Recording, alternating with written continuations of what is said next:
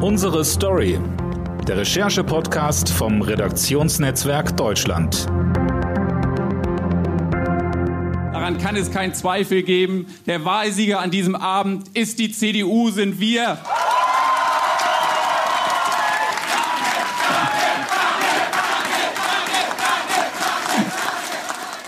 Ja, wir hören's. Gute Stimmung gestern Abend bei der CDU in Schleswig-Holstein. Die Partei um Ministerpräsident Daniel Günther hat die Landtagswahl klar mit 43 Prozent gewonnen. Dahinter folgen die Grünen, dann kommt die SPD mit einem besonders großen Verlust auf Platz drei und auf den weiteren Plätzen liegen die FDP, der SSW und die AfD, die erstmals seit ihrer Gründung mit nur vier Prozent aus einem Landtag fliegt.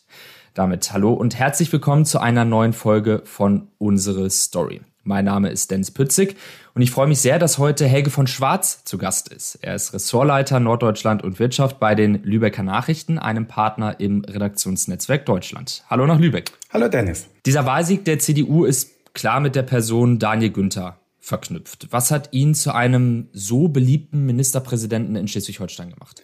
Na, zum einen kommt er sehr sympathisch rüber, er lächelt immer freundlich, ähm, er hat ähm, in seinen, er hat eine sehr schwierige Koalition gehabt mit FDP und Grünen. Ähm, die hat er sehr gut, äh, die über die fünf Jahre geführt. Es gab keine größeren Streitigkeiten. Ähm, das haben die Leute sehr honoriert. 2017, als ich diese Jamaika-Koalition gefunden hatte, haben viele gesagt, die Legislaturperiode wird dieses Bündnis nicht durchhalten. Ähm, aber sie haben es sehr geräuschlos durchgehalten und das ist auch ein Verdienst oder vor allem ein Verdienst von Daniel Günther, der auch seinen Koalitionspartnern eigene Erfolge äh, gegönnt hat. Auch gestern im Moment seines Wahlsieges hat er sich auch nochmal bedankt bei Grünen und bei FDP. Sowas kommt hier im Land einfach sehr, sehr gut an. Ähm, er ist zwar konservativ, aber als Konservativer schon eher liberal, also nicht zu konservativ, so dass sich auch äh, Menschen mit ihm identifizieren können, die vielleicht nicht gerade äh, klassische CDU-Wähler sind. Und äh, man muss sagen, 85 Prozent äh, der Leute bescheinigen der Jamaika-Koalition äh, eine, äh, eine gute Arbeit gemacht zu haben. Und das muss man natürlich auch erstmal hinbekommen. Und 61 Prozent sagen, sie würden ihn direkt wählen. Hinzu kommt ähm, während der Corona-Pandemie, dass Schleswig-Holstein sehr, sehr gut durch diese Pandemie gekommen ist. Auch das äh, wird Daniel Günther zugeschrieben. Und es hat in den vergangenen fünf Jahren relativ wenig Krisen gegeben in der Koalition. Und wenn es mal Stunk gab, dann hat er das eigentlich relativ geräuschlos abgeräumt. Also es war zwischendurch mal der Innenminister, Hans-Joachim Grote, wurde entlassen. Da stand Daniel Günther mal kurzzeitig in der Kritik, aber nach wenigen Wochen war das auch schon erledigt. Dann gab es äh, während der Corona-Pandemie mal eine Fehlentscheidung, dass die Diskotheken um Weihnachten geöffnet worden sind. Da hat Daniel Günther sich aber nach kürzester Zeit entschuldigt und gesagt, das ist eine Fehlentscheidung. Ähm, und auch diese Fähigkeit, mal sich zu entschuldigen und Fehler einzuräumen, auch das kommt hier gut an.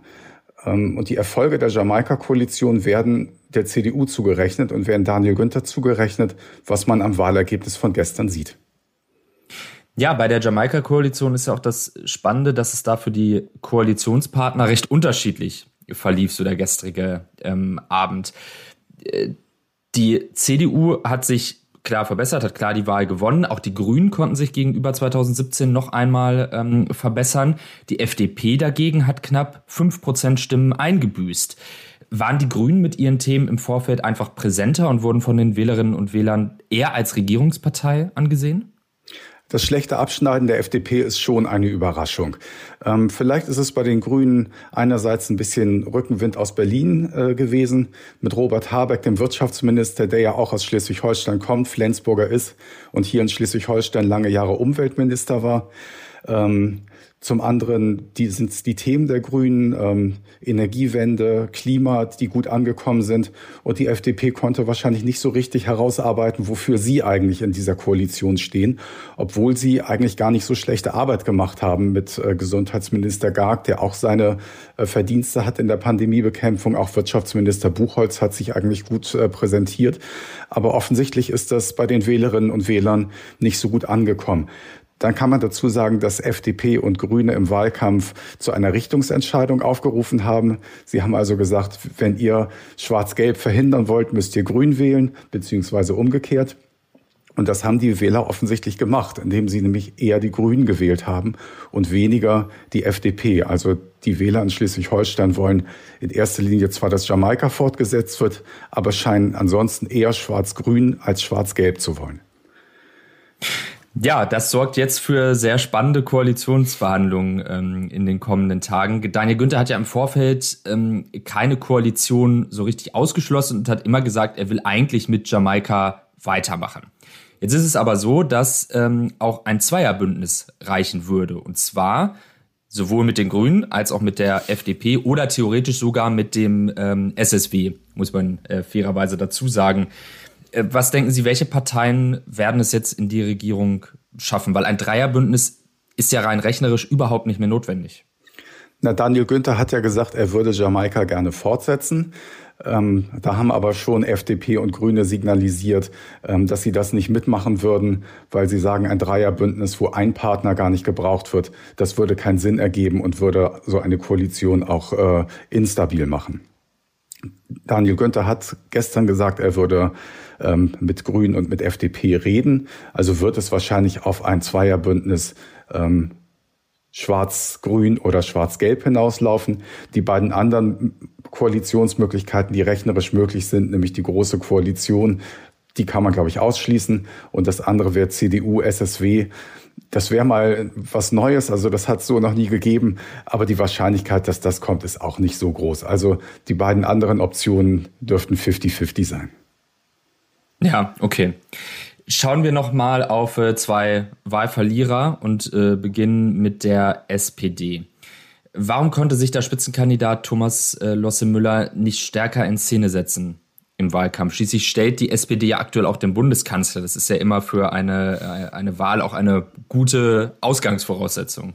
Ja, für die SPD war das Ganze natürlich ein, ein Desaster und ähm, das fing schon, das Desaster fing vielleicht schon 2017 an, als ähm, Thorsten Albig, der damalige Ministerpräsident, eigentlich lange in Führung war und gegen den damals komplett unbekannten Daniel Günther verloren hat. Dann bestand äh, die SPD in Schleswig-Holstein hauptsächlich noch aus Ralf Stegner, der sehr präsent war in, in allen Talkshows. Ralf Stegner hat sich dann aber verabschiedet nach Berlin, ist jetzt Bundestagsabgeordneter, hat äh, das Amt des Fraktionsvorsitzenden und des Landesvorsitzenden niedergelegt. Ihm folgte nach äh, Serpil Midyatli, die aber auch weitestgehend äh, überregional unbekannt ist. Dann haben alle erwartet, dass sie ins Rennen geht um das Amt der Ministerpräsidentin, aber völlig überraschend. Letzten Sommer wurde dann Thomas Losse Müller nominiert, den auch wiederum keiner kannte. Der ist politisch schon ein alter Fahrensmann, der war Staatssekretär unter Monika Heinold, äh, war, war unter Albig Chef der Staatskanzlei. Also der weiß schon, was er tut, aber hat halt immer im Hintergrund gearbeitet und war sehr, sehr unbekannt. Seine Nominierung erfolgte relativ spät. Das heißt, er hatte auch wenig Zeit, ähm, seine Bekanntheit auszubauen. Was auch ein Problem ist, dass er gar kein Landtagsmandat hat. Also Daniel Günther 2017 ist auch als relativ unbekannter Abgeordneter angetreten, hatte aber die Bühne Landtag, war erst schulpolitischer Sprecher, war dann Fraktionsvorsitzender und konnte sich so äh, bei den Wählern ein bisschen bekannt machen. Diese Möglichkeit hatte Thomas Losseböller nicht. Es sagen immer noch zwei Drittel aller Wählerinnen und Wähler, dass sie den gar nicht kennen, was natürlich dann eine sehr schlechte Voraussetzung ist. Ähm, er hat auf Themen wie soziale Gerechtigkeit, Kitas, Schulen und Digitalisierung gesetzt, ist damit aber nicht so richtig durchgekommen. Was auch daran lag, dass die Jamaika-Koalition durch diese drei Bündnispartner schon ein sehr, sehr breites Meinungsspektrum abgebildet hat und dass es im Land 0,0 Wechselstimmung gab. Insofern hat äh, auch niemand so richtig äh, Thomas Losse Müller dann zugehört oder er konnte mit seinen Themen bei den Wählerinnen und Wählern nicht so landen. Ähm, die Partei wird äh, kaum noch wahrgenommen, seit Stegner weg ist. Wie gesagt, der saß in jeder Talkshow, während Serpil Midyatli und Thomas Lössemüller nicht äh, keineswegs diese Präsenz haben. Und ähm, der Bundestrend kam natürlich dann auch noch dazu. Also Olaf Scholz und der Ukraine-Krieg und sein langes Zögern, ähm, die haben der SPD in Schleswig-Holstein sicher auch keinen Rückenwind gegeben. Wobei man sagen muss, dass die Meinungsforschern zufolge die Wahl schon schwerpunktmäßig äh, hier im Land entschieden worden ist und weniger durch die Bundespolitik. Kann der SPD denn da mit dem aktuellen Führungspersonal eine, eine neue Aufstellung oder ein, ein neuer Aufstieg in Schleswig-Holstein gelingen? Oder ist das generell gegen einen so beliebten und prominenten Ministerpräsidenten einfach schwierig? Also die SPD stand natürlich von vornherein gegen einen so populären Ministerpräsidenten wie Daniel Günther auf verlorenen Posten. Man muss sich aber auch fragen, wen hat die SPD Schleswig-Holstein eigentlich? Da ist im Schatten von Stegner ist nicht viel nachgewachsen. Wir haben jetzt Serpil Mediatli als Landesvorsitzende und Fraktionschefin. Die hat allerdings äh, am Sonntag nicht mal ihren eigenen Wahlkreis gewonnen, sondern gegen eine sehr, sehr unbekannte ähm, CDU-Politikerin verloren. Und ähm, Thomas Losse Müller wird jetzt erstmal einfacher Landtagsabgeordneter sein. Und danach gibt es eigentlich auch nicht viel in der SPD. Also keine Galionsfigur, die da in Sicht ist. Allenfalls vielleicht der Kieler Oberbürgermeister Ulf Kämpfer ist da im, im Blick. Aber ansonsten ist das alles eine ziemliche No-Name-Sache bei der SPD in Schleswig-Holstein. Blicken wir noch auf eine andere Partei, die auch ähm, verloren hat bei dieser Wahl, und zwar auf die AfD. Die hat es nicht wieder in den Landtag geschafft. Das ist das erste Mal seit ihrer Gründung, dass sie nicht wieder in einen Landtag äh, eingezogen ist. Hat die Partei in Schleswig-Holstein schlicht keine Basis mehr? Ja, die Basis der AfD in Schleswig-Holstein war nie groß. Ne? Die 2017 haben sie es ja gerade mal so über die 5-Prozent-Hürde geschafft mit äh, 5,9 Prozent. Und ähm, die vergangenen fünf Jahren, Jahre waren hauptsächlich durch Querelen geprägt. Also zunächst äh, ist die eine Abgeordnete ausgeschlossen worden mit äh, Doris zu sein Wittgenstein. Ihr wurde eine Reichsbürgernähe nachgesagt. Sie ist dann als fraktionslose Abgeordnete im Landtag geblieben. Dann ist mit Frank Brodel ein weiterer Abgeordneter ausgeschieden und dann war die AfD nicht mal mehr Fraktion, sondern nur noch eine Gruppe im Landtag von der man inhaltlich auch nicht viel gehört hat. Das Einzige, woran ich mich erinnere, war äh, eine Initiative, Blühstreifen an Landstraßen anzulegen. Das war jetzt auch kein Thema, was man bei der AfD so wirklich vermutet hat. Und diese ganzen Querelen, es gab dann auch noch Streitigkeiten im Landesverband mit Prozessen hier und äh, Rücktritten da. Ähm, das hat alles ein ziemlich chaotisches Bild abgegeben, ähm, so dass es wohl auch nicht viele Gründe gab, die AfD zu wählen. Die AfD selber, Jörg Nobes, der Spitzenkandidat, vermutet auch, dass ähm, der Ukraine-Krieg äh, da eine Rolle gespielt hat, dass die AfD wahrgenommen wurde als eine Partei der Putin-Versteher und äh, dass sie deswegen nicht gelandet äh, ist beim Wähler. Ich glaube aber eher, dass die Gründe hier innerhalb von Schleswig-Holstein zu suchen sind.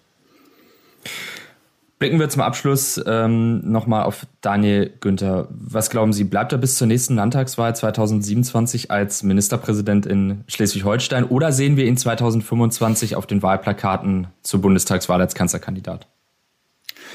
Naja, ich denke, dass erstmal Friedrich Merz wohl das erste Zugriffsrecht auf die Kanzlerkandidatur haben wird. Allerdings ist bis 2025 noch, äh, noch lange hin und in der CDU ist ja, war ja zuletzt immer viel Bewegung. Ähm, also Daniel Günther ist auf jeden Fall äh, jemand, den man bundespolitisch im Auge behalten muss. Er ist der populärste Ministerpräsident in Deutschland. Da kommt die Union auch nicht dran vorbei. Ähm, bei der nächsten Bundestagswahl wird es ein bisschen die Frage sein, wie will sich die CDU ausrichten? Friedrich Merz ist ja eher so ein bisschen konservativer, Daniel Günther eher so etwas der liberalere Flügel ähm, der Union. Da wird die Frage sein, in welche Richtung soll es denn gehen? Sollte die Union die nächste Bundestagswahl gewinnen, ist Daniel Günther aber auf jeden Fall ähm, ein Kandidat für ein Ministeramt. Ich glaube, da wird Friedrich Merz, wenn er dann Bundeskanzler wäre, nicht an ihm vorbeikommen. Ähm, Daniel Günther hat auf jeden Fall das Zeug, in der Bundespolitik Karriere zu machen. Und wer weiß, vielleicht sehen wir ihn eines Tages mal als Kanzler. Einschätzung nach der Landtagswahl in Schleswig-Holstein von Helge von Schwarz, Ressortleiter Norddeutschland und Wirtschaft bei den Lübecker Nachrichten. Vielen Dank. Ja, gerne. Und Ihnen danke fürs Zuhören. Bis nächste Woche zu einer neuen Folge. Tschüss.